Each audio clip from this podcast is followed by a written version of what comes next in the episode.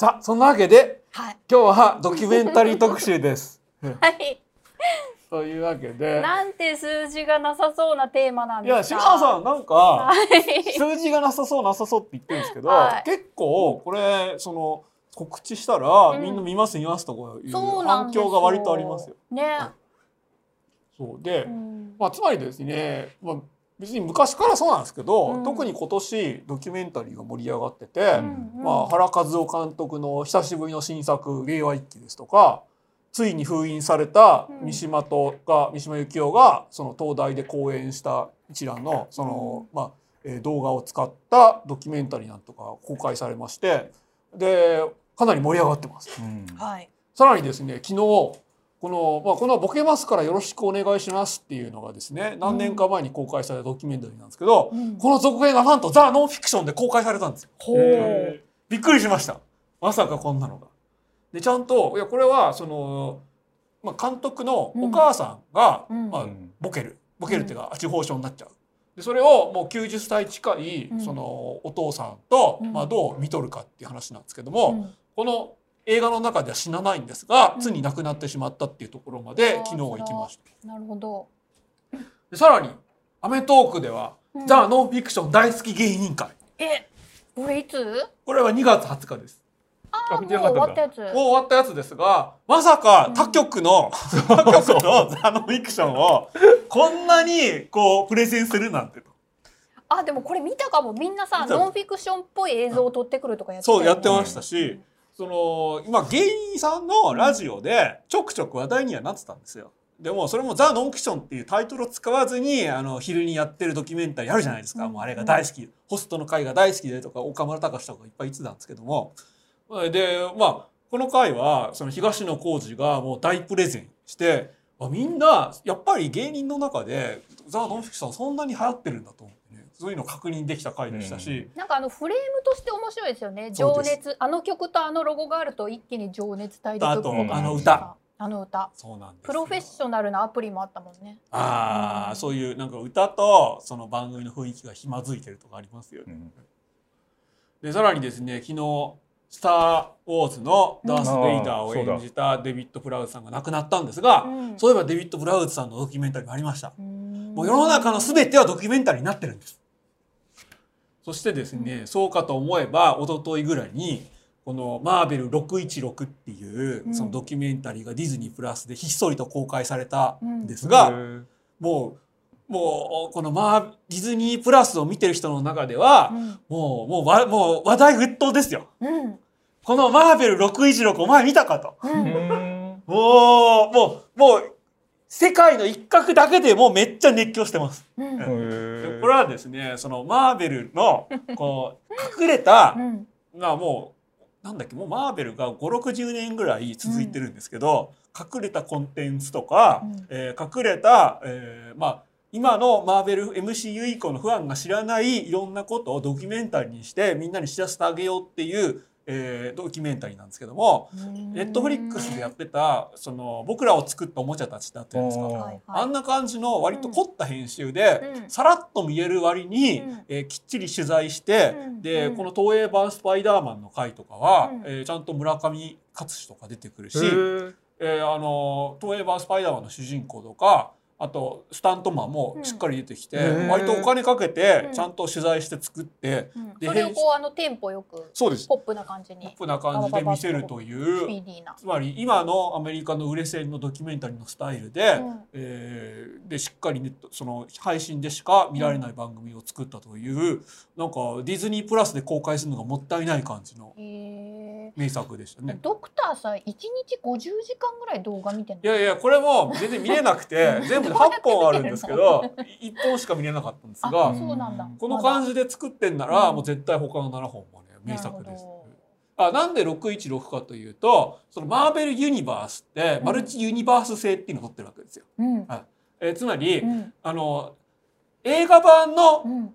世界とうん。漫画版の世界は別の世界であるってことになってるうん。でそれをユニバーそれをユニバースごとに番号をつけてるんですね。うんえ映画版は、うんえーユニバースナンバーなんたらかんたらみたいな。うんで、えーコミック版はユニバースなんたらかんたら。うんでコミック版が仕切り直す時にアルティメットユニバースっていうのを作ってそのアルティメットユニバースはなんたらかんたらでちゃんと東映版スパイダーマンが出てくるユニバースも名前付けてるんですが僕たちが住んでるユニバースは616ってなってるその説明今みんな分かった？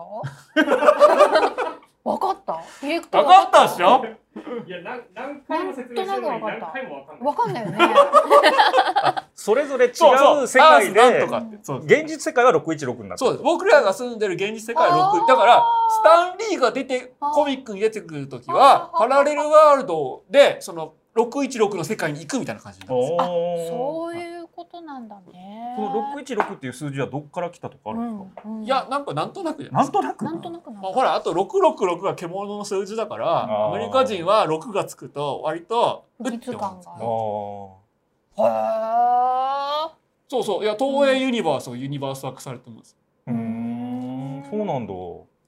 だからマーベルの616ユニバースを紹介しますみたいなこのタイトルがついててでこれを見ると、うん。マーベルユニバースに詳しい人は、うん。あっって思うんですななるほど。お町山さんを名乗る方から広告がこのありがとう人はございます。いつもいつもやってくれるんで。あまあ別に大丈夫です。大丈夫です。ってどういうことよ。いや俺俺。な ありがとうございます。るほど。さあそんなわけで、うん。まあそのドキュメンタリーが盛り上がってるわけですけども、ちょっとこういう形でいこうと思います。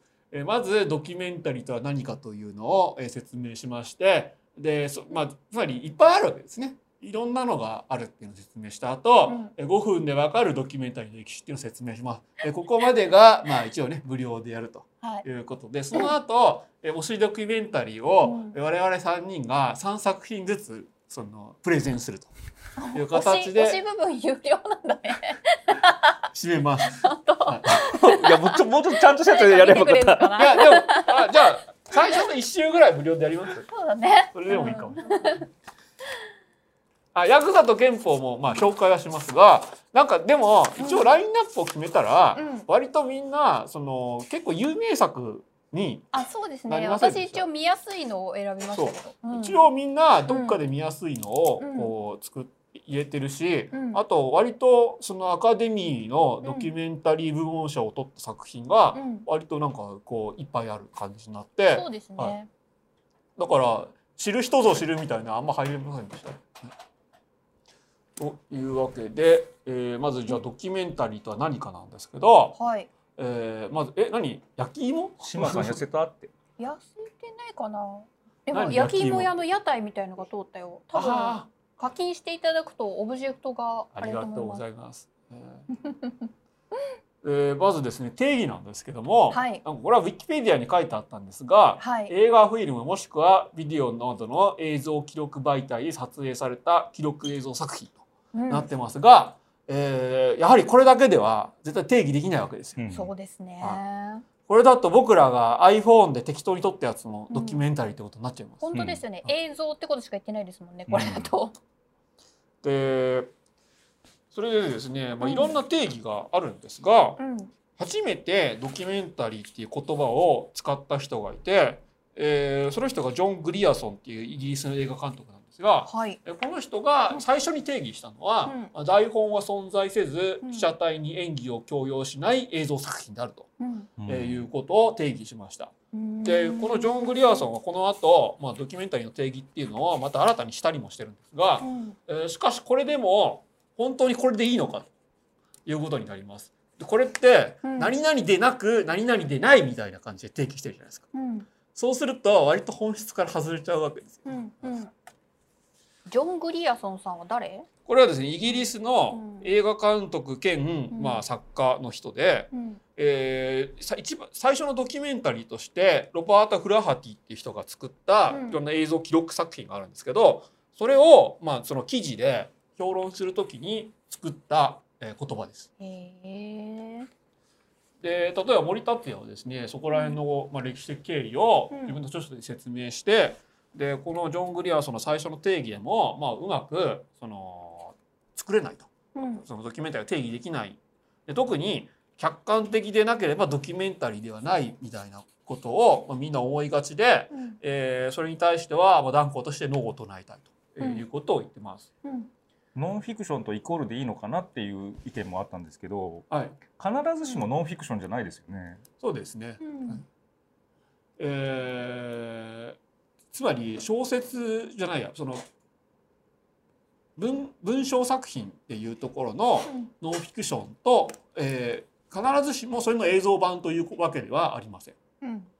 えーがただルポルタージュとちょっと近いところはありますね。あただ今ルポルタージュも全部ノンフィクションノンフィクション作品に入っちゃいますけども、うなるほどでうん。えー特にですねこのことで盛り上がったのが「えー靖国」っていう映画の,、うん。その公開をどうするかっていうことで揉めてた時でうん。でこれはその靖国神社の刀鍛冶を取材した、えー映画なんですけど、えーまあ韓国系の監督が撮ったわけですね。うん。でそれなでつまりそれに反日的な要素があるのになんでその日本が日本の文部省がうん。その協賛してるんだっていうことで話題になってで公開するかしないかで揉めたんですけどもその時に、えーもうほらもうその頃眼鏡をかけてなかった稲田朋美議員が記者会の時にうん。えー客観的でなければドキュメンタリーではないっていうことを言い放ってそれに対して森達也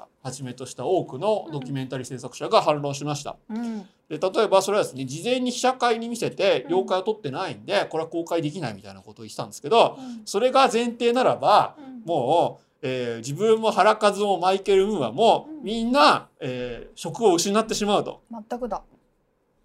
で特に、うん。その例えば新聞記事とかは、うん。その原稿チェックとかさせないじゃないですか。させ。ないですね。それは取材っていうことでそうです。表現の自由を守るためにそうしてるんですけども、えーそういったものがドキュメンタリーにもその適用されるし自分たちはそういうつもりで作ってるんで,、えーでそれはつまり自分たちが責任を持って、えーこのドキュメンタリーっていうのを公開してるのであって、うん。えーそれに対して、えー客観的っていうことを言われてもまあ困ると、えーいうのが一つ。客観的になんてなれないですしね、うん。人間誰もね。で、えーそれはですねその後、その主戦場っていうあ出た。三木出崎監督。そうです。名作でしたよこれは。マジですか？やっぱり見ましたか？はい。さ。すがですね。これは従軍慰安婦のことを扱った映画だったんですけども、うん。その日系アメリカ人で YouTuber の人が監督してでこれがですね新百合映画祭っていうところで、うん。全然抗議もなかったのにその自主規制で公開をやめたっていう事件があったんですよ。自主規制だったんですかね？はい、でそれはです配ね給がビビったんでしょうね。多分いや多分配給は割と、うん。うん。これ配給アップリンクじゃなかったでしたっけ、うん。違う違いましたっけ？違うでしょ。違う。じゃあ配給がビビったのかな？これ監督のなんかインタビューラジオで聞きましたけど、やめるって言ってなかった気がするそうです。なただその新百合映画祭の、うん。その運営側が映画祭の運営側がものすごいビビって、うん。で公開をやめたりとかしたんですけど、うん。まあ、えーそんなの基本的にありえないわけじゃないですか。うん。うん。ただ僕その新百合の、うん。えー横の横の向こう若遊園っていうところが実家だったんでよくわかるんですけど、うん。新百合映画祭はうん。割と、割とうん。その、お呼び越しの映画祭なんですよね。わ割とあれ割とソフトな。ソフトっていうか、結構その無名のドキュメ無名の映画を公開しますよっていう体なんですけども、うん。その結構そのそのあの劇場自体も、えー市のうん。金で作られたうん。すごく綺麗な映画館で、で、えーこういうなんか問題ない作品をサクッと公開して、うん。で、えー市の予算を消化しますみたいな感じの 映画祭がずっと続いてたんですよ。なるほど。そこにこういうこう物議を醸すようなその映画が紛れ込んでくると、うん。絶対ビビるだろうなと思ったらなんか案のでもこれ多分うまいこと候補に突っ込んだ頭のいい人がいたんでしょうね。そうですね。これもぜひって入れたけどそう思います。後であわわわってなったんですそう。よねでその時は運営側があうん。んまり知識がないんで、うん。いいですよとか言ったんですけど、ん。後でビビったっていう感じだと思いよくます調べたらビビった全部僕の想像ですけど。そうなんうですよ、ん。で、えーこういうのをですね、えー、全こう俯瞰するとそのドキュメンタリーはまあ一人称であるという、うん。まあ、森達也の言葉がまあすごくよくわかりますしそれが普通のニュース映像とかの違いなんだなっていうのがわかります。うん。例えば、えーこれは小池百合子のことを報じるうん新聞記事なんですがこれが一応客観性があるとうん。いう記事だと、えーまあ、ものだとうん。考えると、えー例えばルポルタージュとか他のノンフィクションとかは、えーそれがまあ一人称でちゃんとこの著者のスタンスっていうのが反映されたものだと。でこれの映像版がドキュメンタリーだとまあ考えればいいと思います。うんこの女帝小池百合子とこの朝鮮小池百合子伝ってとてもじゃないけど同じ人物のことを書いた本とは思えないんですよ本。当ですよね。かと思えば小池百合子人を動かす100の言葉みたいな、うんファンブックみたいなのもあるんです。うん。ででもその合間に雑誌記事みたいなのはもしかしたらあるかもしれませんが、まあ、ちょっとグラデーションがあるっていうところも、まあそのえーまあ、その文字の文字のメディアと映像のメディアの,、まあその共通点かもしれません。これでは今日は面白いですね。本当ですか？でさらにですねうんそうそうそうでただね俺小池女帝小池百合子は絶対続編がねまだ出ると思。そうですね。も。うこのコロナ禍で小池百合子はもう大活躍うん。でさらにですね同じ映像素材を使ってもうん。ニュースとドキュメンタリーは異なるということでうん。でこの「熱血王将の遺言」っていうのはザ・ノンフィクションで公開された、まあ、名作なんですが、うん。えー多分もうに20年ぐらい、えーこの問題のある子供を引き取る和尚さんに密着したドキュメンタリーなんですがうん。これ今年この ATP 賞っていうそのドキュメンタリーのうん。その賞を取ったんですがなんか最初はニュースの企画だったらしいんですよね。うんうん。その夕方のニュースでこういう人がいますよっていうので取材して、それがどんどん溜まってきて、しかも長期になったんで「えーザ・ノンフィクション」っていう番組で、えー一つの番組にしたと。えー、富士にも気骨のあるディレクターがいたんですかね。というかですね、うん。この「ザ・ノンフィクション」ってうん。もともと割とその地方局のうん。人がうん。すごい渾身の力を詰めて、そうだそうだね。はい、作ってるっていう枠なんですよ。で、えーそだからですね、うん。その多分予算度外視とかでやってると思うんですけど、うん。でこの地方局の人がちょっとい一丁一丁やらかすかみたいな感じで、うんえーいろんな人から多分嫌味とか言われてるとは思うんですけど そういうのをうん振り切って作って、うんで作った結果話題にもなるし賞も取るしみでその後、えーディレクターは独立するしみたいな枠だと思うんですよね。でこういう枠がいろんな各局に伝統的にあってこれは日テレにも、えーあとフジテレビのもう一つのノンフィックスっていう枠にもあります。あ人生フルーツもそうだった。そうなんだ。あ人生フルーツもザ・ノンフィクションだったのあれは東海テレビじゃな東海テレビあれもコツコツ取りためたのを映画にしたって感じでしたね。まあでも多分大体そうだと思いますよ。うんでハリボテもそのこれは、えー富山県の、はいまあそのチューリップテレビ。チューリップテレビっていうのが作った、えー富山市議会の,、まあその汚職っていうか不正をテーマにしたドキュメンタリーなんですけど、これも最初はその夕方のニュースでやってたっていうのをまとめてたい再編集して、えー映画にしたという、えー作品になります。でこういうのを見ていくと、まあ、うんチューリストは何かというのが、まあ、さっき島さんもおっしゃいましたけども、うんまあ、一つの議論になってくるわけです。はい。で有名なのはですね多分10年とか20年前はこの平和集会っていうのを公民館でやってもうん全然その問題なかったんですよ。はいはい。しかし今平和を考える集会みたいなのを公民館でやろうとするとなんか場合によっては拒否されるらしいんです。嘘。それは政治的だということで。ええでそれはです。ねちょっと前からちょっと前っていうか10年ぐらい前から安倍首相が積極的平和主義っていうのを言い出したじゃないですか。はあ。積極どういう日的本語？ああこれはですねうんあれですよあのあ1984みたいな感じですよ。みたいな。ふ俯瞰的総合的とかも言ってるね最近ねは。意味がわからんけど。はい。そんなんで通じちゃうっていうのがもうでももうずっと前なのからなのかな。どうなんかな。まあつまりこれはうんその平和を維持するためには積極的に外交しなきゃいけないっていうのはよくわかるんですけども、うん積極的に自衛隊を海外で活動させなきゃいけないと、えいうことを、まあ、言ってるわけなんですがでそう考えると平和っていう言葉がちょっと揺らいでくるっていうのが一つと、うん。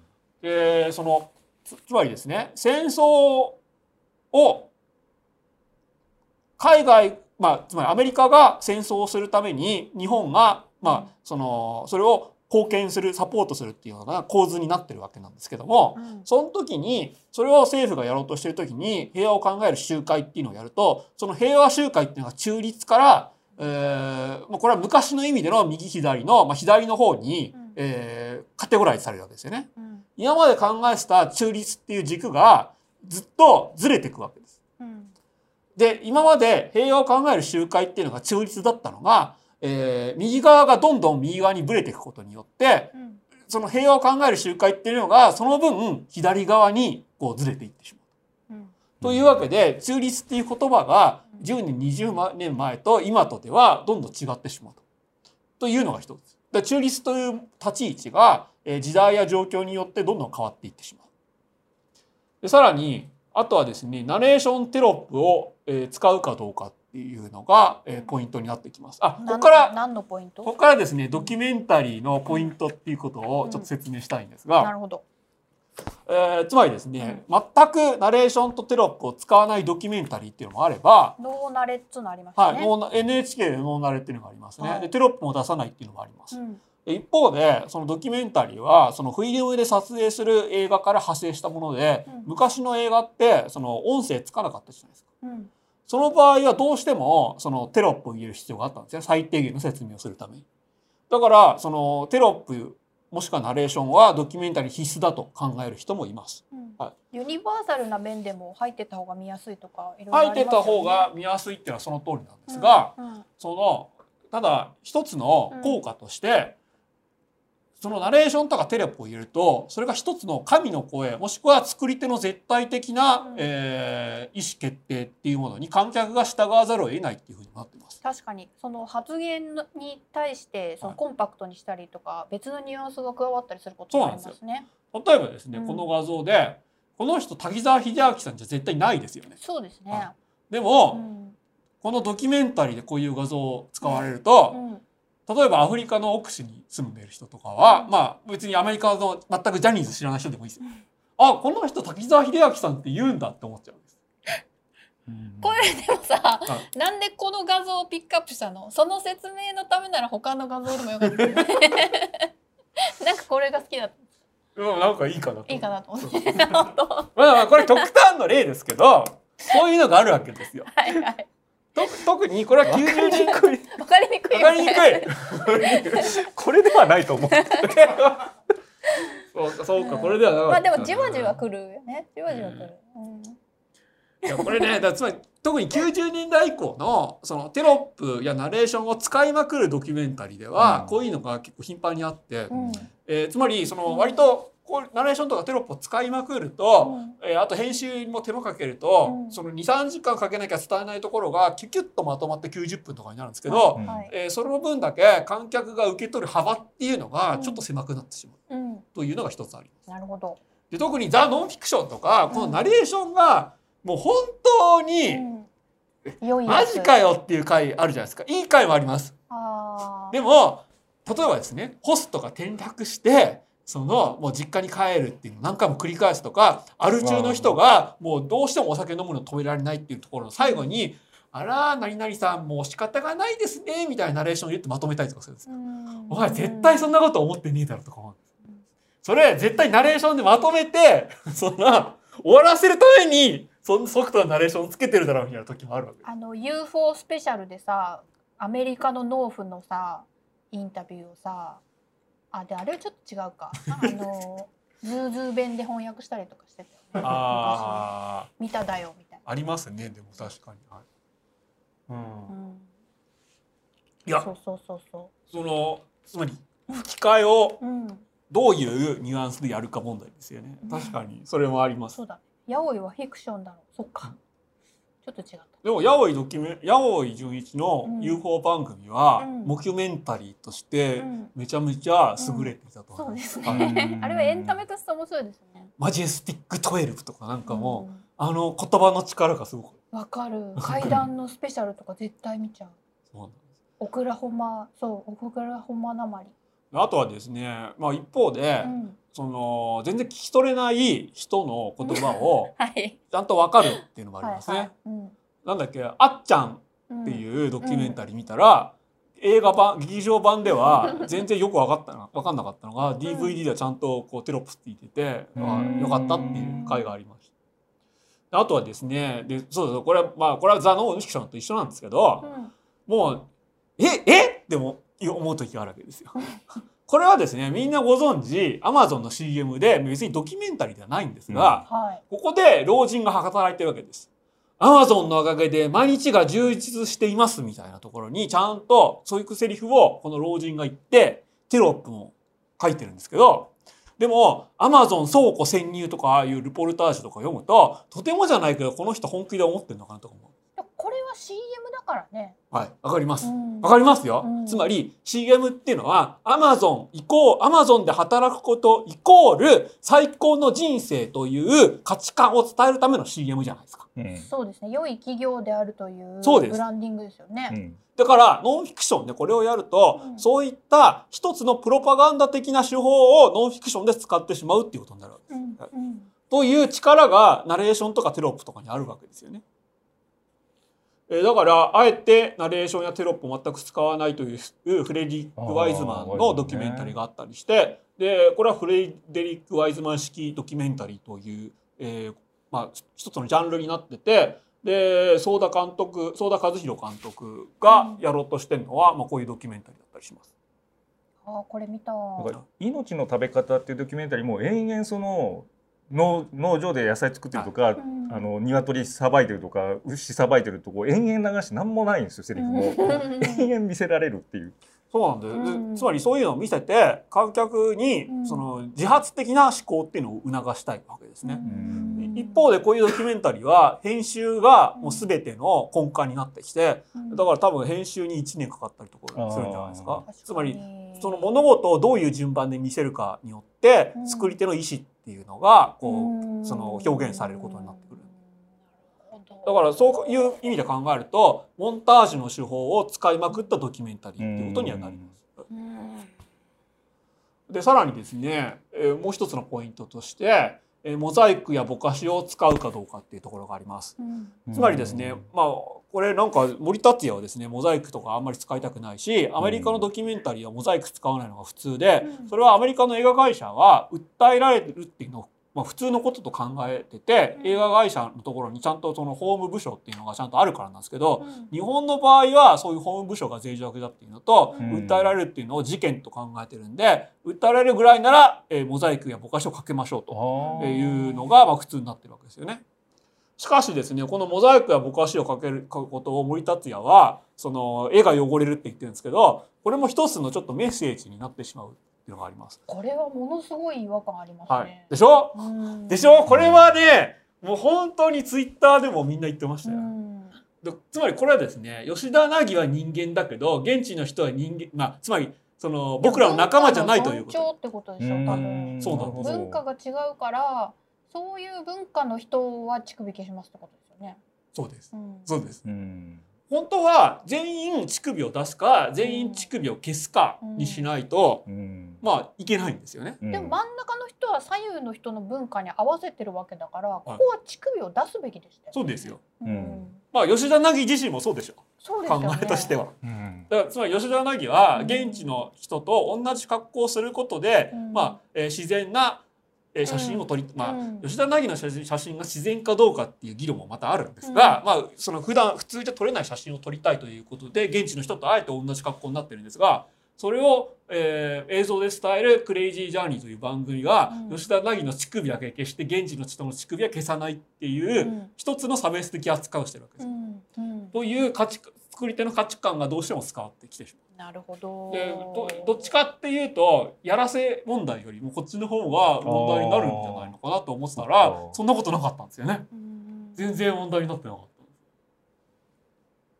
たやらせでなくなったんですもんねこの番組。そうです。この番組はやらせそう,、そう。でつまりそうそうです。そのどこまでが演出でどこまでが演出でないのかっていう問題が常にあってこれはザ・ノンフィクションでも、えー常に話題になってます特に今は YouTube で誰もが発信できるんで、えーザ・ノンフィクションに出た人たちが YouTube ででもなんかまさかこんなところを聞い取られるなんてとか、えー反過剰演出の反フィクションですと言ったりするっていうような、えー YouTube をアップしたりっていうことも、えーよくやられますしクレイジージャーニーでは、まあ、そのこの爬虫類ハンターの加藤先先生生。が、えーすごく珍しいトカゲや爬虫類を連続ゲットしたんですけど出た。それはです出ねた。神の手。はい。神の手。神の手。でも神の手は前の日に植えしたわけじゃないですか。でこれはえこんなにこうレアものがいっぱい出てくるこれ持ってくださいってなって。いやそういうことじゃないらしいですよ。だから説明では加藤先生の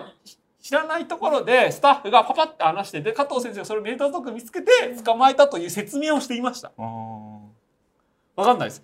でも俺加藤先生のこの笑顔は嘘ではないと思うんですけど どう思います？でどうなんでしょうね。このメキシコ特トカゲはうん。確かにうん。普通にはいないんです。よ。で番組でもやってましたが、うん。この頭にすごいイボがあって、うん。それは頭蓋骨にもイボがあるぐらういん。すごく珍しい進化の過程をたどったトカゲなんですよね。だからこんないい笑顔をしてるんだと思うんですけど、うんでもそんなゴッドハンドみたいな感じなんですかね。どうなんすかね。であのですね、うん。そのこういう例えば写真の業界ではそのこういうレアなそのトカゲとか、まあ、動物とかをうん。普通に写真に撮るっていうのはなかなか難しいんで、うん。どっかで捕まえたやつを檻に入れて、うん。でパッて離してそれを写真に撮るっていうのは普通に行われてるまあんですそうですねそれはね。その自然写真として。うん。なるほどなるほだからでもねうん。この「クレイジージャーニー」みたいなバラエティ番組スタイルだと、うん。そういうのは絶対無理で、うん。そのどうなんでしょうっていうのが一つあります。なるほど。レアリティショー問題。でこのどこまでが演出でどこまでが演出でないのかっていうのは、うん。えーこれ一昨年ぐらいかな「童貞をプロデュース」っていう映画でもまた話題になりました。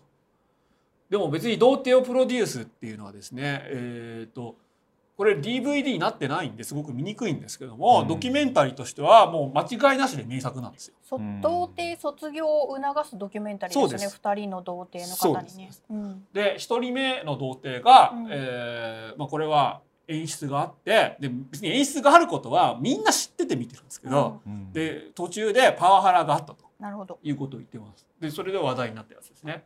でそう思えばそういえばそんな話ずっと聞いてたなっていうのがあって、うん。それは僕ら90年代キッズとしてはどうしても猿岩石のことを思い出してしまうん出ですけど、た電波少年。電波少年ね。はでも猿岩石のそのこのアジアヒッチハイクって途中でその正常不安定なところをうん。飛行機に乗ったっていうことで話題になってましたけど、うん。その後僕らその世界情勢を知るにつれていやそこだけじゃないだろうとか思いませんでした？あー。ままずイランでイランでめっちゃカメラ回してるんです。いそれはさ毎年さ24時間走ってる話の時も話題になりますよね。なりますね。なりますよね。うん。ただ24時間テレビはうん。どこかのポイントでちゃんと走るようにしたと思うんですけど。うん。で猿岩石は、まあ、その話題にその飛行機に乗った以外にも、まあ、明らかな作為がまあ絶対あるはずだし、えー有吉がテレビっていうのを信じられなくなったのはこれが原因だと。ででもですね別にこれはドキュメンタリーっていうか、まあ、映画っていうものがその作られた当時から、まあ、あったことでまず、えー一番世界で一番最初の映画っていうのはリュミエールが撮った、まあ、記録映像だと言われてますが、うん。この工場の出口はその一つなんですが、うん。この工場から出てくる人のうん。半分ぐらいはリュミエールが、うん。えーちょっと出てきてくださいって仕込んだ人だったそうです。なるほど。つまりこんなに工場には普段こんなに人はは働いてないんですよこの工場には。まあデフォルメしないと伝わらないっていうことですよそうでね。でそうんこれ取るにあたってちょっと人を増やしたいんで、うん。ちょっとこんだけ人を用意しましたうん。というのがあった。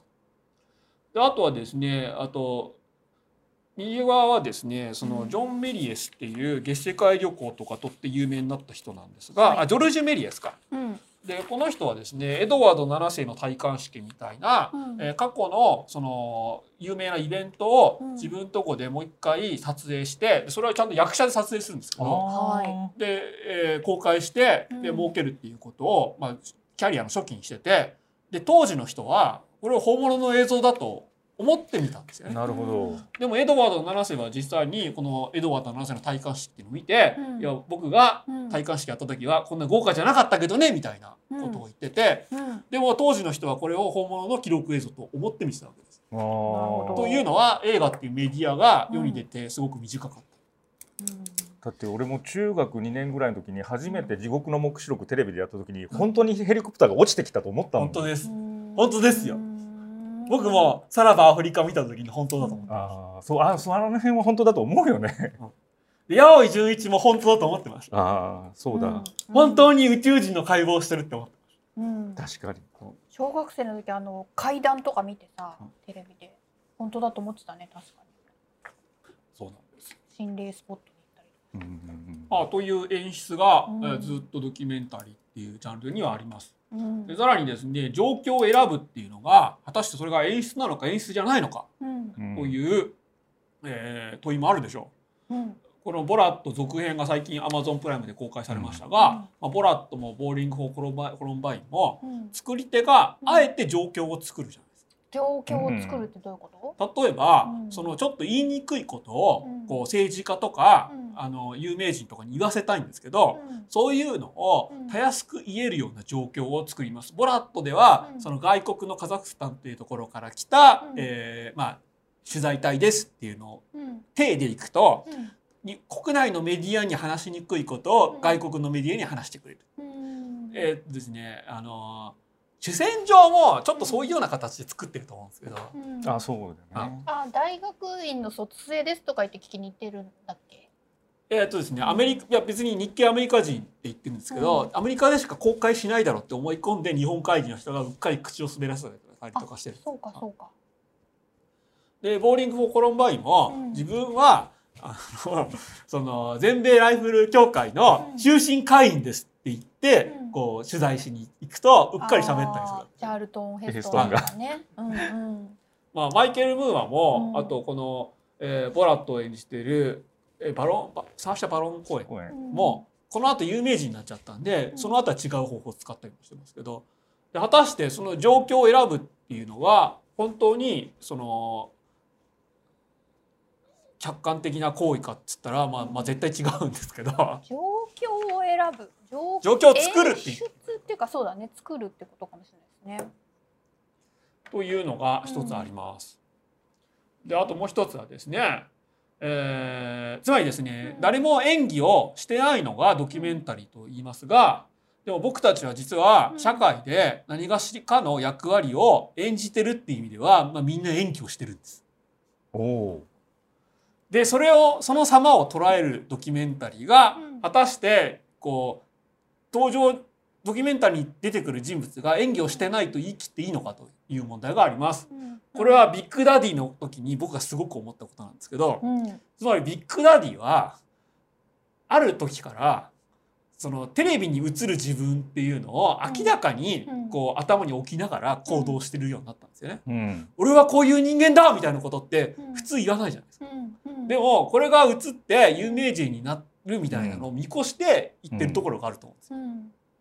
うんでこれはですねこのビッグダディだけじゃなく大家族ものに特徴的でもあるんですが、その後、えー、美奈子とビッグダディは離婚して、うん。で美奈子のその後を「新漂流家族」っていうタイトルで、ザ・ノンフィクションでやることになったんですがその後ザその後美奈子は、まあ、ビッグマミーこと美奈子は、えー元プロレスラーの旦那と結婚するんですけど、うん。この元プロレスラーがビッグダディ以上にすごい、うん。なな芝居がかってるんです。なるほどそれはプロレスラーだからだと思うんですけど偏見ですかね？いやそのエンターテインメントのいるいないで全然違うと思いますよ自己表現の方法が。そうなんですよ。まあカメラがあるなしで全然違うし、うんえーそれはカメラがどんなに慣れてもそうだと思うんですけど、あ、うん土田が真似してたやつ。そりゃね我々だって今ねいつもよりちょっとこう分かりやすく喋ろうとかもちろんです。はっきり喋ろうとかしてるわけで。それはこのニコ生っていう番組に出て、うん。あちゃんとこううん。分かるように話したいからっていうことだと思うんですけど、でそれはニコ生に出る人を演じてるわけじゃうないですか。んうん。でそれもですね、まあえー僕何回も渡部の話してるんでもういいだろうみたいなことを言われたりもするんですが つまりですね渡部はずっと演じてたわけですよ。あーまあはいはいはいそりゃそうだ。でもどうなんですかね？どっちが本当の渡部かっつったらつまり多目的トイレでセックスする渡部と、うん。あの美味しいものを紹介する渡部とどっちが本当の渡部かっつったら多分どっちも本当の渡部。これドキュメンタリーの話をする上で 結構ノイズじゃない？ノイズ。そうね。だっだって別に渡部はドキュメンタリーをのに出る人じゃないもんね、はいはい、そうですね。芸人だもんね。そうです。うん。はい、まあ次。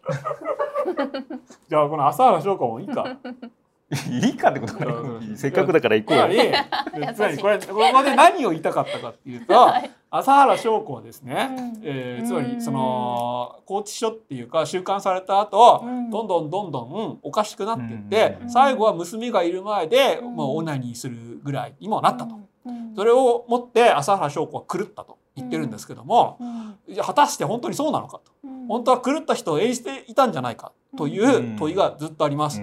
うん例えば僕はもう週に23回オナニーするわけですけど、うん。それを子供に覗かれた時にじゃあ俺は狂ってんのかって思うわけですよ。おう。うん。おう。おう？ちょっとわからない。ちょっとわからないよね。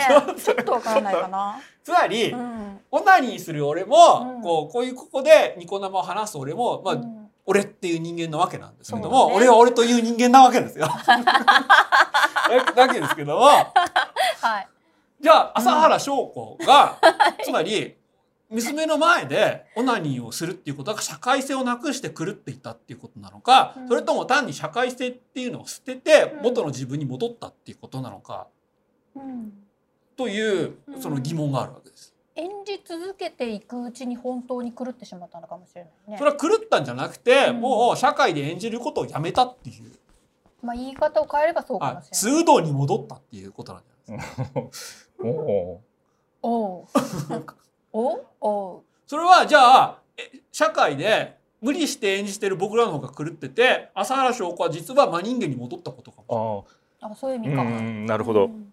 うん。それは何だろということはその朝原翔子をうん。こう、うまく描くっていうことが、まあ、一つの、まあ、ドキュメンタリーになるかもしれないし、うん。で、えーまあ無理ですけどねコーチとの中身を中身とか取らせてくれませんから。うんただまあ、えー一体何が演技で何が演技じゃないのかっていうところをその確認する手がかりにもなるかもしれません。でそれはですね羽生進っていう、う、うんえーはハジンからまあドキュメンタリー監督がいたんですが、この人は最初カメラにならせるために、うん。そのカメラっていうのを教室の真ん中に置いて、うん。そこから数ヶ月過ごした過ごさせた後、えー自然な姿を撮るっていうこと手法で撮ってったんですよね。でそういう形で教室の子どもたちみたいなドキュメンタリー作品を撮ってったんですがある時から劇映画を撮るようになりました。でそれはドキュメンタリータッチで撮るっていうことなんですが、えーどう見ても僕らの目にはほとんど同じような感じに見えるんですよ。うんそうするとじゃあどっちが演技しててどっちが演技してないかっていうのが、まあ、全く分かんなくなるようなこう作品を撮ってったんですよね。でつまり多分ドキュメンタリー作品を撮る人はこういったその人間が社会で行う演技っていうのに、まあ、ものすごく自覚的になってくるんだろうなと思います。うん面白い演技をするっていうのと理性を保つっていうこともまたちょっと別の話のような気もするけどな。そうですね。うん。うん。多分原和夫とかは、うん。その奥崎健三とか、うん。あと全身小説家の人に密着するときに、うん。えーこの人がカメラの前であえて何を言うかっていうのをうん。常に考えながら撮ってると思うんですよ。うん。それは森達也のフェイクもサムラコーチを描いたフェイクもそうなんですけど、うん。まあ、わざと怒らせたりする人もいますもんね。そうです。んで、えーさらにですね、あとは、まあ、これは作品全体の姿勢としての話なんですけど違反精神や毒のみならず作り手の内面や葛藤も入っているかどうかっていうのが、うん。まあ、一つドキュメンタリー作品を見分ける時のポイントかもしれません。うん。というのはこういったドキュメンタリー作品はうん。ものすごく低予算でできるし、うん。えーつまり大手のうん。その商業主義とは無縁な場所で撮れます。うん。ということは一つの資本主義もしくは大きな権力に対してのその批判精神や毒っていうのがまあ入ってても、まあ、全然問題にならないしそれを描くために作るっていうのもあるんですけど一方でそういった批判精神や毒が自分の方に向かってくるっていう覚悟で撮ってるかどうかっていうのがまあ一つのポイントになるかもしれません。でこの「極指摘エロス」や「放送禁止かさよならテレビ」はえみんな最後に最後っていうかまあどこかでその自分っていうセルフドキュメンタリーに接続したりもします。うんでであと安易なプロパガンダになってないかっていうのは歴史的にドキュメンタリーが、まあ、映像作品がうん一つの、えー政治的なプロパガンダとして使われてたという経緯があるからなんですがうんそのプロパガンダは政治的な、えーイデオロギーだけに限りません。特にですねこの東京オリンピックのドキュメンタリーはえー、となんだっけ？誰から撮ったんだっけ？市川。そう市川崑が撮ったんですがこれすごく話題になったわけですよ。うん。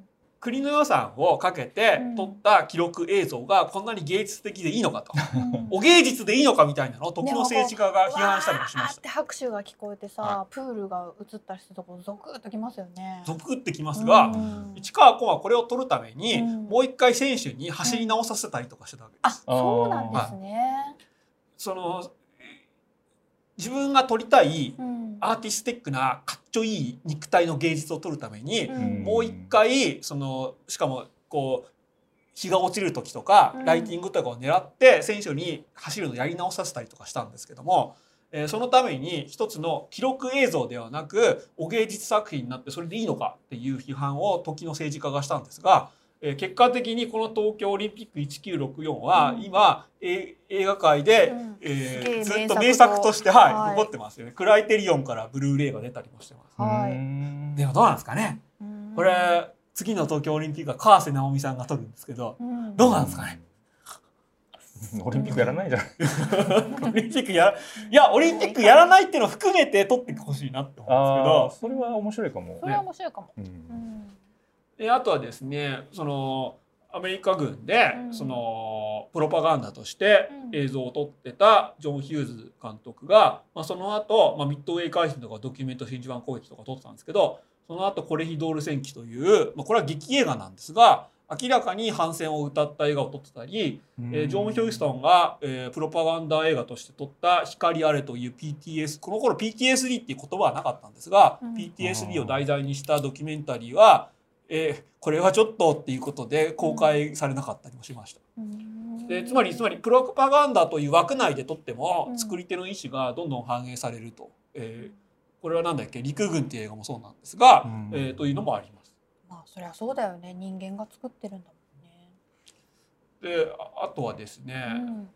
でそれはですねその、つまり軍隊の中で政治戦争っていう状況の中でプロパガンダ映画を撮るっていうのとチューリップテレビの中でその地元の、うんその地元の名士っていうか権力がある人に睨まれつつも、えー不正を糾弾する映画を撮るっていうのと割とその構図としては似たところがあると思うんですよね。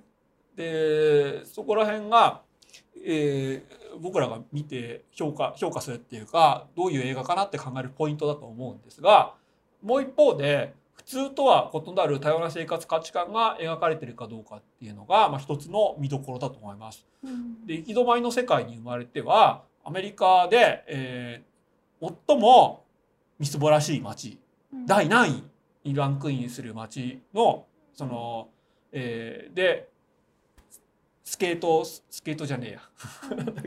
まあスケボの描いた、うん。まあ、映画なんですが、うんえーこれこの番組でも何回か紹介したんですがオバマ大統領がそのその年のベスト映画の第何位かところに挙げてて、うん。でドキュメンタリー大賞も取ったんですーが、えーこのですねつまりですね日本に住んでる僕らがアメリカの若者の生活とかを想像はできても実際どうなのかっていうのはよく分かんないわけですよね。いや入れないところに入れるっていうのはドキュメンタリーやノンフィクションのすごい力ですよね。そうですね、うん。でそういうのがすごくよく分かって面白いっていうのが、まあうん。見どころの一つです。でそれは作り手が多分意図してなかったところだと思うんですけど、ん。でそれはヤクザと憲法で今のヤクザっていうのに密着したドキュメンタリーもそうですし、うん。えーこう何年か話題になってるテレ東の深夜にやってうん。るハイパーハードボイルドグルメリポートうん。もそういうところがありますへね。見たことない。これネットフリックスで今見れますよ。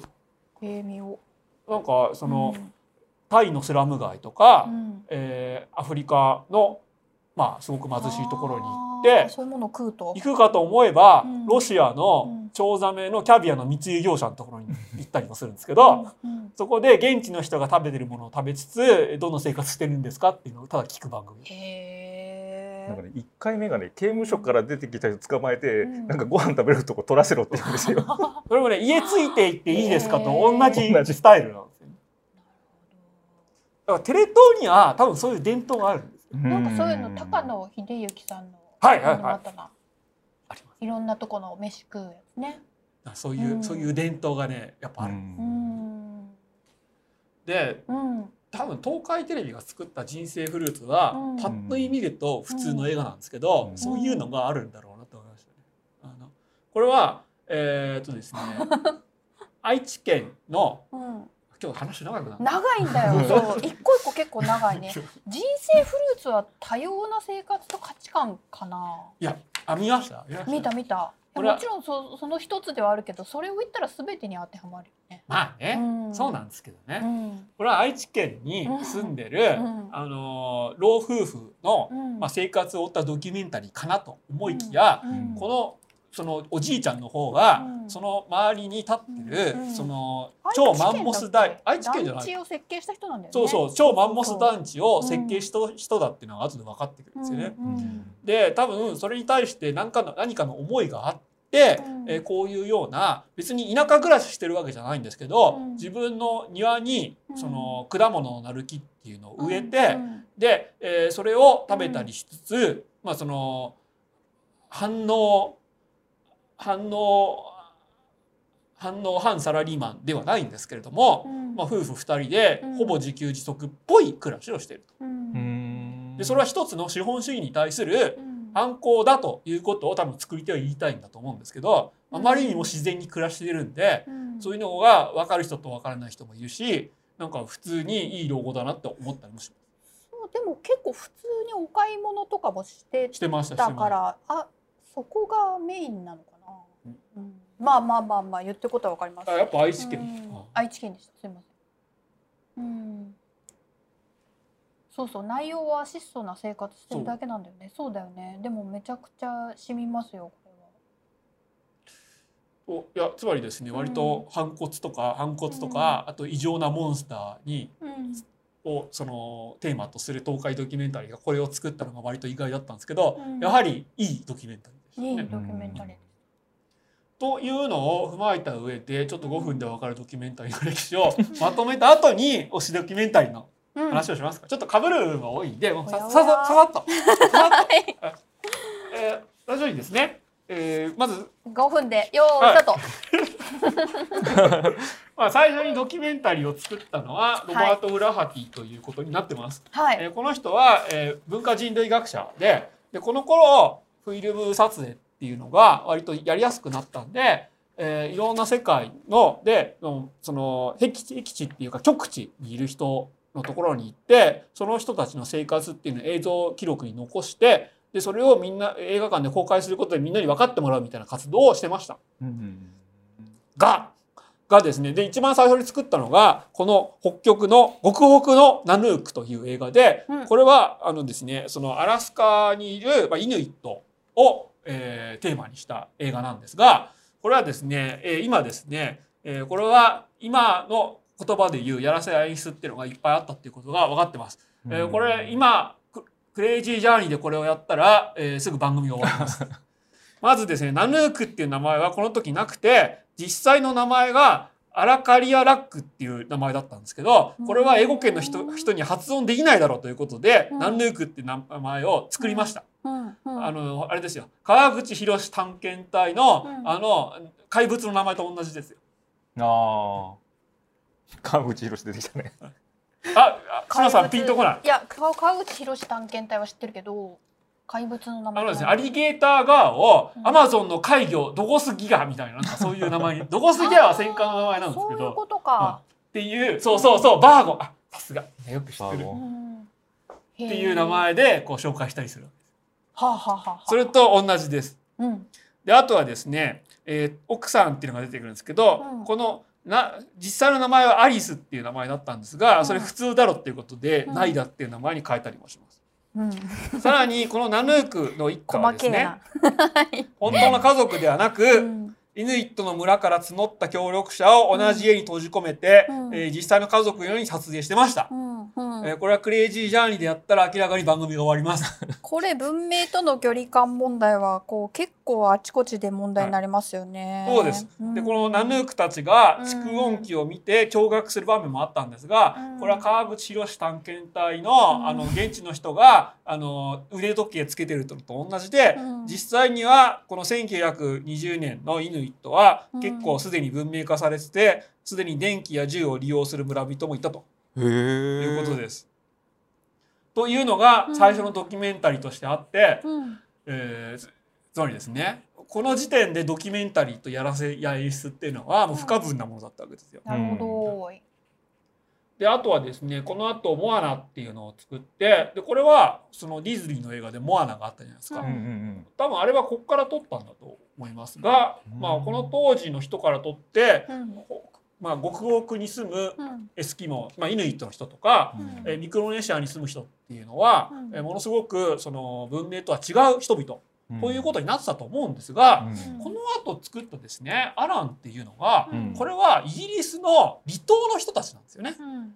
でい離島とはいえうん。イギリスなんですよ。うん。まああれか、まあ、イングラン、えーイングランドおよびアイルランド北部連合国なわけですよ。ううん。んだから別に行こうと思えばアラン島に行けるわけですよね。うん。うん。でもこのアラン島っていうのは岩だらけの島で全然農作物をその育てるのが難しいんですけども、うん。まあ、その風でやってきた土とかをこう貴重に集めて、うん。それをその石をどけて石の隙間にそのうん。風でやってきた土をいっぱい貯めてそこでじゃがいもを植えて育てるみたいな、えーその離島でのつつましい暮らしっていうのが描かれてて、うんそこに多分イギリス人たちは自分たちにとってのそのシンプルライフっていうかその本当の暮らしみたいのを見出すみたいなうん映画だったんですよね。うん5分で終わらせるってゼロやね というなるほど。というような、面白い。えーまあ、つまり忘れられた人々なわけです。うんうんロストファウンドなわけですよ。うんうんという映画を作ったりもしました。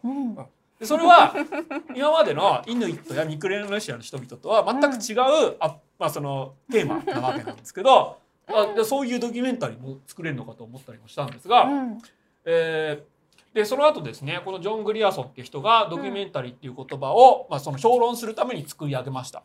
でここでジョン・グリアソンが言ってたのはドキュメンタリーっていうのはうん現実の劇的創造だと、うんえーいうことを言っています。現実の創造的劇化もしくは現実の創造的処理だと。この Creative Treatment of Actuality と、えーいうことを言ってます。あじゃあロバート・フラハティさんはが最初から自分はドキュメンタリーっていうのを撮ってますって言ったんじゃなくて後年こういう人たちがはいロバート・フラハティの作品はドキュメンタリーやろうと言い始めたと。なるほどなるほど。これはそのこのジョン・フラハッティさんはあくまでもそのアカデミズムの学者の人。でさらにやらせや演出っていうのがあっても、まあ、それは現実の創造的処理だと。えーいうことで、うんまあその、まあ、もちろんこの、えージョン・グリアーソンは、うん。えーその近代文明による搾取の視点が欠けてるみたいな批判をしたりもしたんですが、うん。こういったその映像作品としての演出みたいなのはむしろちょっと擁護したりもしたんですよ。あーまあ記録して物語る以上のものが含まれてるんですね。そうですそうです。つまりうんえー事実じゃないけど真実が含まれてるみたいなことですよね。というのを英語で言ってます。ここでですね、うん。そのまあ、ドキュメンタリーは、うん。まあアクチュアルなことを、うん。まあ、実際にあったことを描いてて、まあ、それがリアルっていうことなんだけどもうん。しかしリアリーリアルうん。もうガチでリアルなこと。うん。ガチでリアルなことをまあ使うっていうことを使うとすれば、うん。それはその、えープロハウンドの翻訳っていうものにまああるんじゃないかと。つまり一つの翻訳の過程にうん。リアリティなリアルがあるんじゃないかみたいなことを言ってめっちゃ勉強になるね。ゼミって感じ。うん。すげえ。そうですね。ちょっとこれうん。面白い。うん。これちょっとほぼ授業になってきましたね。うん。そうだね。でそれはですねその後、そのプロパガンダの時代っていうのがやってくるんですね。はい。でこれは、えーなんだっけこのヒトラーの愛人が作ったでおなじみのはい民族の祭典や、まあ、オリンピアっていうのがありますしこれは世界中で行われてました日本がえー満州にをその満州を植民地にした時に南英を作ったのも一つのプロパガンダの作業としてです。えーで、えー、万栄はその後、まあ、解体されたんですが、えー、その万栄が、えー、韓国映画やもしくは、えー、香港映画台湾映画の元になったっていうのは前、えー、なんだっけ寄生獣じゃないパラサイトの回で説明した通りなんですが、うん、えー、この頃、えー、円谷プロが円谷英二が、うん、えー特撮に参加したハワイマレー沖海戦は今見ると普通の映画なんですがこの時はプロパガンダ映画として作られました。で、えー、その後、まあプロパガンダの時代が終わるかと思ったんですが、えー、映画人たちが入ったのは、まあ、PR 映画の、まあ、資本主義の PR 映画の世界で、えー、ここにですね黒木和夫や、まあ、さっき名前を出した、まあ、ハニスなんかが入って。でつまりですねその後劇映画で活躍する人も PR 映画ということでドキュメンタリーを作ったりもしてたんですよね。でこれはずっと今の山で続いています。劇映画で、えー、話題作を作る人が、はい、昔はドキュメンタリーで鳴らしてたみたいな事例がもうずっと今まで続くことになります。でさらにですねこの時ですね、うん、まずラジオドキュメンタリーで活躍してた人が、うん、テレビ局に入って、でドキュメンタリーを作るようになってこの「日本の素顔」っていうのが、えー、今の今まで続く NHK スペシャルの原型になってます。でラジオドキュメンタリーから入っていったんでナレーションを活用するという、えー、スタイルが、えー、主流になりました。でこういったドキュメンタリーがテレビの初期から、えー、ずっと盛り上がってて各局で盛り上がっていったんですが日本テレビのノンフィクション劇場というのが、えー、結構今の今まで名作枠としてえー、一つの、まあ、レジェンド作品ということになってます。この時ですね牛山純一という、うん、あの日本テレビ局員がいて、うん、でこの人が、うん、その当時の朝鮮戦争から続くベトナム戦争の影響もあって、まあ、社会的なドキュメンタリーを作りたいという意思を確固とした意思を持ってたんですよね。えー、だからですね、まあ、つまり、えー、安保反対、えー、ベトナム戦争反対、えー、ブラック問題解決、ブラック問題を世に問うみたいな話題のドキュメンタリーを作って結局最後は日本テレビを追われる形で退社したりもするんですけど、えー、各局のはぐれ者もしくは映画館のはぐれ者を集めて話題のドキュメンタリーを作ったりもしました。で特に大島渚が、えー、大島渚が松竹だった松竹を辞めた後 ATG とかで活躍する前にドキュメンタリーを撮った時期があってこの反骨のドキュメンタリストはとしてその、まあ、再放送されたりもしたんですが忘れられた行軍というのが、えー、今の世まで世に残ってます。これはなんかデイリーモーションに 誰かが違法アップロードしてましたが今見てもやっぱすごい面白い。でですが牛山純一はですねこの後、えー、つまり安保法制安保の時期だったんですが、つまり日本としてはこのベトナム戦争反対みたいな機運を盛り上げたくない。うん、しかし牛山純一は、うん、えー、このベトナム戦争の真実というのを放送したいということで、うん、えー、ベトナム戦争を題材にしたベトナム海兵大隊戦記というのを放送してでこれはですね、うん、えー、アメリカ兵が、うん、えー、現地のベトナム人を大量虐殺したり、うん、えー、完全にこう顎でそのなんだろう虐待するような場面をしっかり映像に収めて、で流した後、えー、退社を余儀なくされると。本当は第3話で作る予定だったのが、第1部で、えー、終わりになったと。いう歴史があります。で、えー、この時ですね、えー、テレ東、まあ、東京12チャンネル時代のテレ東を追われた田原総一郎にドキュメンタリーを作らせてもらったりもしてます。多分今日本テレビでやってる NNN ドキュメントはこの流れを組んでるんじゃないですか。なんか土曜か日曜の夜にやってますよね。え政治的圧力がもうしっかりありました。うん。えー、一方でですね、うん、世界的に見るとこの時期、うん、アラウンデネの夜と霧とか、うん、そこから10年ぐらい後なんですけどクリスクリス・マルケルも夜と霧に参加してたんですが、えー、クリス・マルケルによる、まあ、コラージュとか記録映像を駆使したドキュメンタリーっていうのがあってでつまりドキュメンタリーで社会を打とう反戦を打とうみたいな流れがしっかりあったんですよね。で牛山純一や、えーまあ、大島渚とかはもう明らかにこの世界的な流れっていうのに、まあ、受けて、まあ、自分たちも作ろうとしていました。うん、で、えー、しかあと一方でですね、えー、ラジュテか。うん。あのテネットでラージュテのことを話したじゃないですか、うん。あのターミネーターの元になったみたいなやつ、うんラージュテを作ったのもクリス・マルケルなんですが、うん。えー記録映像やうん。あとはその報道写真みたいなのをうん。駆使して作ると、うん。えー自分の伝えたいことを伝えられるけども、うん。まあ、モンタージュみたいなうん。モンタージュを駆使してうん。全く違う映像をその自分のやりたいようにこう加工その意味を変えられるとうん。いうのがあってでこのベトナムから遠く離れてもそういう手法が駆使されてます。でその後ですねヤコ・ペッティによるモンドブームっていうのが来ます。うん。でこれはですね果たしてドキュメンタリーって言っていいのかどうかっていうのは分かんないですけど、うん。今見るともう死ぬほど面白いわけです。うん。うん。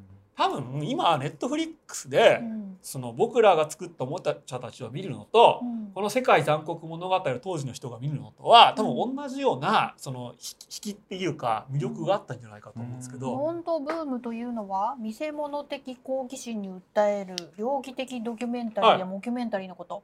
えーつまりですね世界にはこんな野蛮な民族がいる、うん。こんな野蛮な風習があるうんみたいなことをうん。撮影して、で、えーシビライシビラ文明化された市民たちに見せて、うん。わあすごいみたいなうん。アクション映画のことですね。なるほど。でもこの「世界女族物語」では、うん。アジアの秘境日本の赤線とかが紹介されたりもしたんですよ。赤線じゃないや。あの手こきか。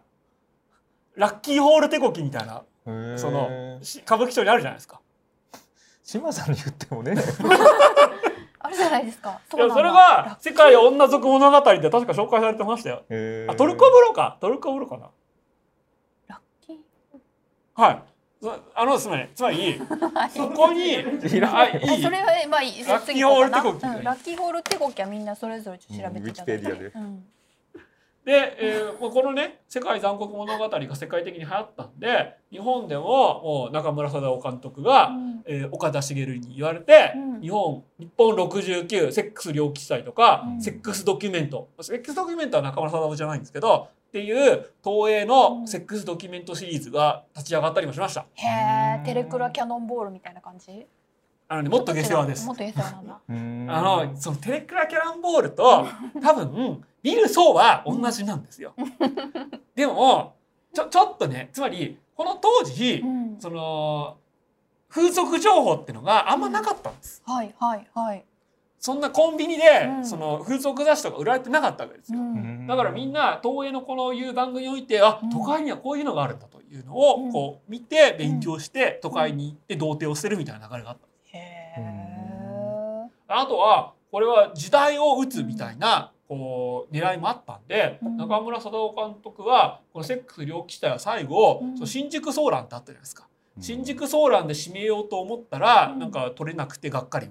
で大島奈美さんが代わりに取って、えーなんだっけ、えー日本の夜と霧じゃないや。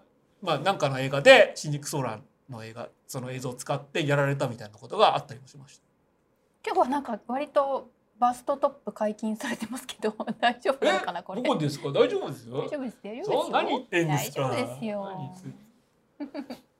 これはちゃんとディレクターのケンちゃんのチェックを取ってるから。あ撮ってる。大丈夫です大丈夫です。はもう見せていいいいいいいことです はい。映ってます。えーその後ですね、はいえー原和夫森田康也神保哲夫っていうような、うん。ドキュメンタリー界もしくはビデオジャーナリスト界のスターっていうのがどんどん出てきます。はい。が、えーもちろんどの作品ももう死ぬほど面白いし「はい。ゆきゆきって新軍」は確かドキュメンタリーのその観客動員記録とかをずっと作っうんて、うん。若い人がかなり見に行ったねっていう。見に行ってそれで、あのマイケル・ムアーの「ボーリング・フォー・コロンバイン」が出るまで多分破られなかったんじゃないかな、うんああそうかも。なるほど。これ一応見直してきたんですけど、うん。やっぱ面白いですね、うん。もう奥崎健三がすぐ暴力振るうのが本当面白いです。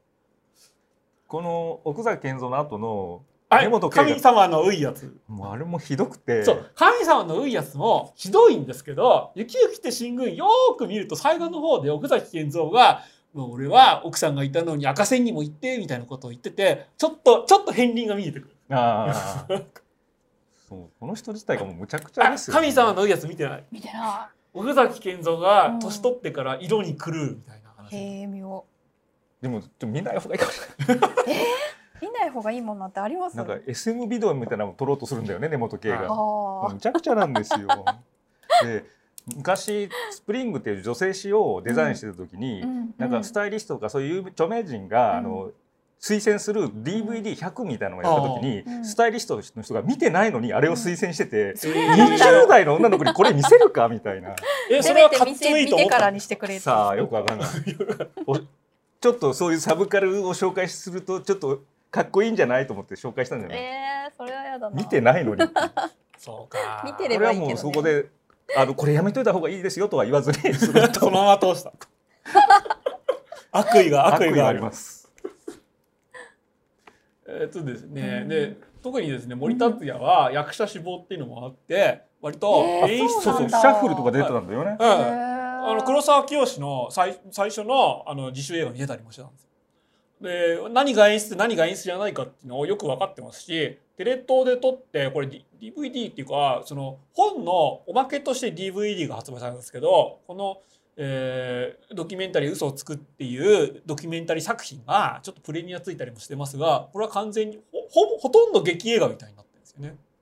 本の方もめっちゃ面白いですね。面白いですね。うんえー、た多分ですねもうみんなそうだと思うんですけど、うん。その何を作りたいかみたいなのをちゃんと言語化しないといけない職業なんでうん。みんなそのさらに映像でできるものとその言葉でできるものの違いっていうのをみんな分かってるんで原和夫も森達也もそのドキュメンタリー作った後にドキュメンタリー作品に収められなかったものを本で発売したりとかしてるじゃないですか。これは NHK スペシャルもそうなんですよ。うん、そうだね。だからみんなそのドキュメンタリー作る人は映像の限界っていうのが分かってて、うん。それをなんか機会あれば別に本で発表したいみたいなのを伺ってる節があります、ね。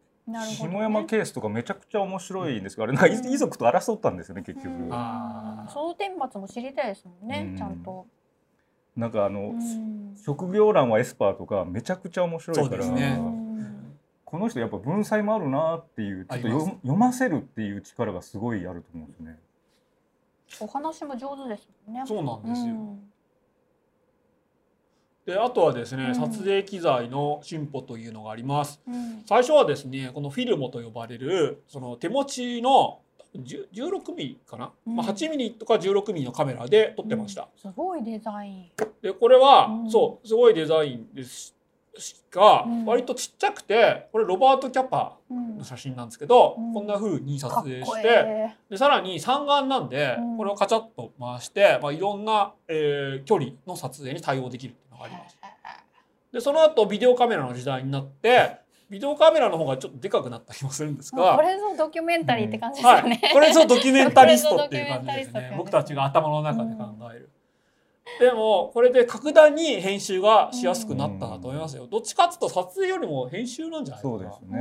ん。今その「雪雪て進軍」とか、うん。えー見ると、うんややっぱりちょっと編集のテンポとかが全然違うんですよ、ああなるほどね。それはほら、うんフィルムでの編集って特殊技能で、うん。ちょっと専門の人に頼まないとできないっていうのがあって、うん。それでもやドキュメンタリストはやらざるを得ないんですけど、うん。そうするとへすごいその細かいカッティングとかってものすごく大変になってくるじゃないですか。うん。でもでビデオカメラになってさらにデジタルになるとそこはすごくやりやすくなってくうん。る。でさらにですね今はもうやる気さえあればスマホで撮影してうん。で Mac で編集するっていうのがうん。もう誰でもできるような時代になりました。うん。えーしかしここでみんな話題になったのが新しい iPhone が三眼であこれはフィルモじゃないかみたいな、うん。えーそういうこう一周回った感じが一周回ってるんだ。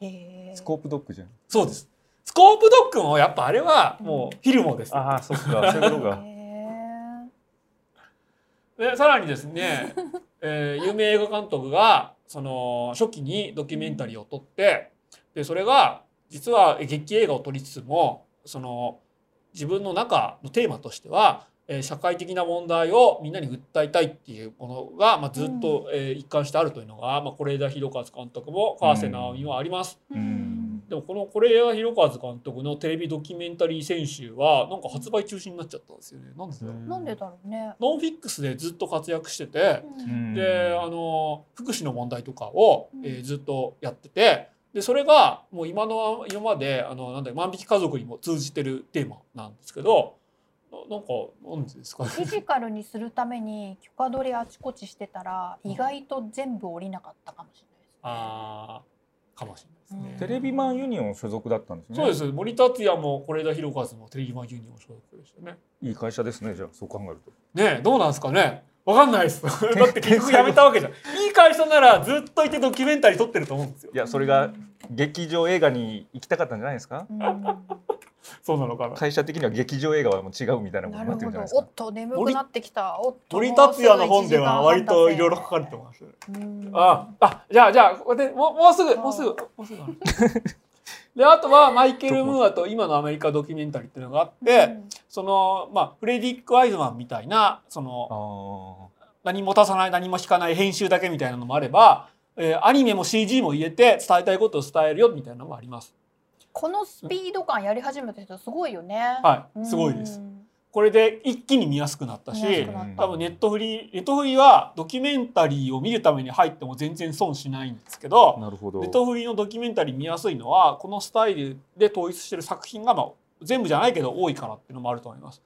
あとはどうしても日本の場合外せないのは90年代 AV シーンっていうのがあってまあそこでドキュメンタリーを施行する監督とか人材っていうのがいっぱい輩出されたっていうのがあります。なるほど。で特にこの時盛り上がってたのはセルフドキュメンタリーで、うんえー自分っていうのをどんどん出すようになってきたんですよね。うんで一方でボディコン労働者階級とかはえーこれはですね、えーボディコンギャルをアイリーンにぶち込むっていう企画なんですけど、うんえーそういった社会性ももちろん入ってます。うん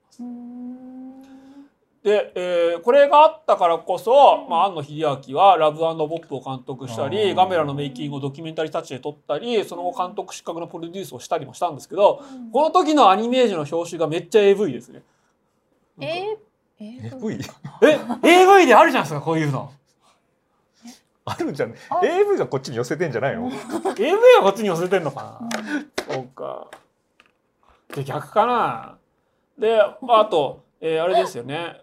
そのアンニョンユミカとか関ダラみたいな、うん。えー今活躍す活躍してるうん。松江哲明監督が出てきたのも、うん。えーセリフドキュメンタリーででしたし、えー松江哲明監督は、まあ、この時 AV で鍛えられたっていうのもありますし、えーテレクラキャノンボールもこの90年代のうん。AV シーンの盛り上がりっていうのを受けてますしでそれはテレクラキャノンボールだけじゃなくてそのこの恥ずかしい体相席相崎レイラは、えー、相崎レイラが福島出身なんですけど、うん。えーその地震の後の福島で撮ってるんですよ。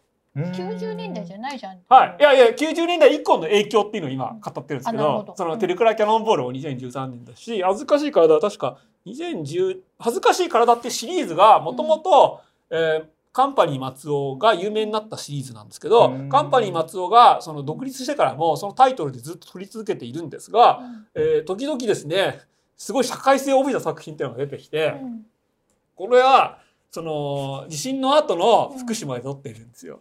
だからあちこちにもう廃墟になった福島が出てきて、うん。そこで一応セックスしてるという、うんえー社会性を帯びたか話になってまあます。インターネットが普及し動画サイトが一般化し結構自意識みたいなものにはい変容が起きていたということもあるんでしょそうですね。うんいやこれはドキュメンタリーっていうか AV なんですけど、うんドキュメンタリーっぽい要素があるっていうことででもう AV にはそういうのがどうしても歴史的に含まれるんですよね。うん。でこのプライバシーハーフサラはこのサラさんは、うん。えーフィリピンとのハーフなんですがうん。フィリピンに行って撮るということをしてて、うん。よかったですね。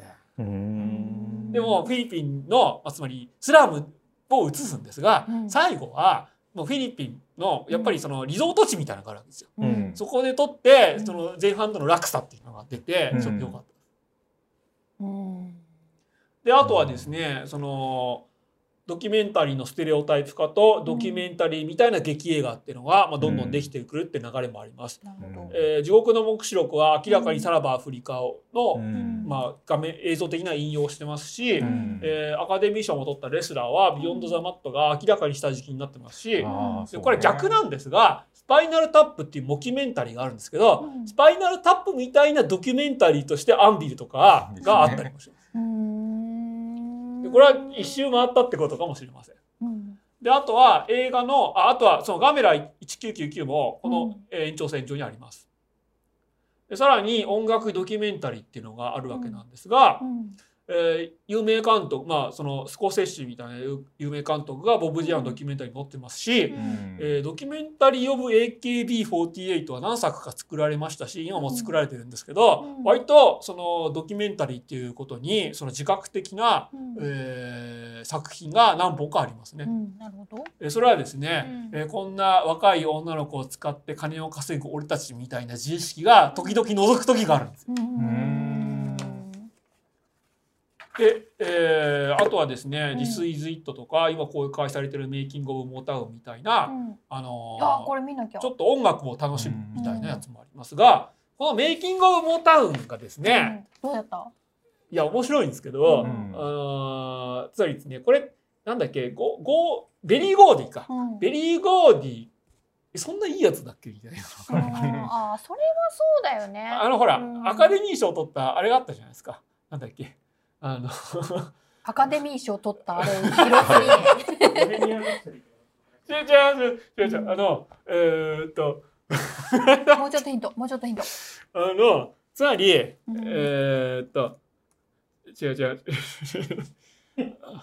あの TLC の人あドリームガールズ。あドリームガールズは名前を全部変えてますが、うん。このモータウンをうん。その、まあ題材にしてるんですよね。そうだね。でうんそのドリームガールズで、うんベリー・ゴーディに当てはまる人をやってる、うんえー役っていうのがうんすげえ嫌なやつなんですけど、んでもこの「モーキング・オブ・モータウン」を見ると、うんあれ？いい人なのかっていうことを勘違いしてしまう。うんまあつまりそこら辺がドキュメンタリーの面白さでもあるんですけど。モータウンど。の映画結構いろいろあるありますね。じゃん。うんでもなんか毎回書かれ方が結構違ったりそうそう、とかしますよね。まあ、そこは時はそうと同じです。あそう、まあそこは面白い。うん僕らが楽しめるところでもあると思います。その語り手によって全然違ううんで。んうんで、うんあとですね、今テレビで見られるドキュメンタリーの紹介をして、えー終わりにしようかと思うんですが、うんまあザ・ノンフィクションとか NHK スペシャルとかがあって、うんえー NHK スペシャル毎回見ろっていうのは割と辛いと思うんですが、うんザ・ノンフィクションは、えー皆さん録画してでも見てください。はーい。あ。なんかあこの前の NHK スペシャルなんかドラマやってたの見た？ああ、たまにそういうのありますね。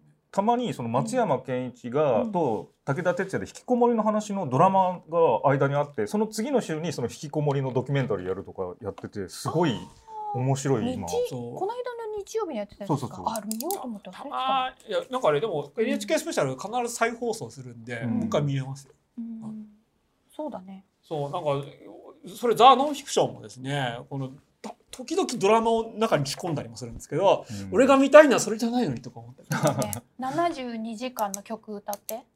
え 72時間の曲なんだっけ？そこだけ水色って。皆さんうまいじゃないですか。確かにでもこういうのはそのねそのイメージする曲とセットみたいなのがあるかもしれません。うん。で特に NHK スペシャルはうん例えばイゾラゾとかが有名ですけど、え絶対民間じゃ無理だろみたいなのがうんこう、結構ありますね。そうだね。これ NHK の取材力とバリューがなければ絶対入れないっていうやつですね。ああそうね。うん。あとは深海ものとかもそうですよね。ああいいね深海ものね。絶対民間ではできない。あれはもうこんなすげえカメラ持ってるから見てみたいな。確かその潜水チームを持ってるのが、うんうん NHK と日テレなのかな、うんなんかうん民放は1曲しか持ってないんですよ。うん。で NHK はずっと昔から深海撮影隊みたいなの持っててで僕がねそこに就職しようと思って、うんその履歴書出したら、うん落ちた恨みを今でも忘れてない。あ、そっか本 割と割と入れると思ったんだけどね。この前もダイオウイカのなんか食べるところが分かったとかなんかやって当ましたよ。うんうんであとはですねかと思えば NHK とはもう確実に NHK の100分の1ぐらいの予算と人員でやってる東海テレビがうん。名作ドキュメンタリーを連発したりもしてるんで、うん。まあ、まあやっぱそのお金の問題じゃないんだなとかうん。思ったりもしますそうし、多分72時間も NHK スペシャルに比べれうん。ばすごく低い予算でやってると思うし、そうでしょうね。若手がやってると思うんですけど、うん。だからそうやっぱり立場予算、うん。えー能力能力は関係あるか。その若手ベテランに関係なくいいのが撮れるんだなとうん思います。うん。であとあれか。そうだ。あとフェイクドキュメンタリーってのはドキュメンタリーじゃないわけですが、うん。このフェイクドキュメンタリーの手法を使ってフェイクニュースを使うと、うん。えー世の中が全世の中を騙せるっていうのがあって多分、うん。えー今後話題になっていくのはそういうことなんじゃないですか。うん。そのつまり 普通に説明するよりも、フェイクでごまかして、うん。えーもその世の中を盛り上げてなし崩しにするみたいな手法を、うん。トランプも菅政権も使ってるわけじゃないですか。うん。まあ安倍政権も使ってるわけじゃないですか。ね。うん。うん。それにうんこのディープフェイクみたいな技術が加わると、うん。つまりエビデンスっていうのを捏造できるんで、うん。えー僕たちはこのドキュメンタリーもしくはフェイクドキュメンタリーを見て何が真実で何が演出で何が演出じゃないかみたいなのを見極める目がつまりメディアリテラシーがまあどんどん重要になっていくのかなと思います。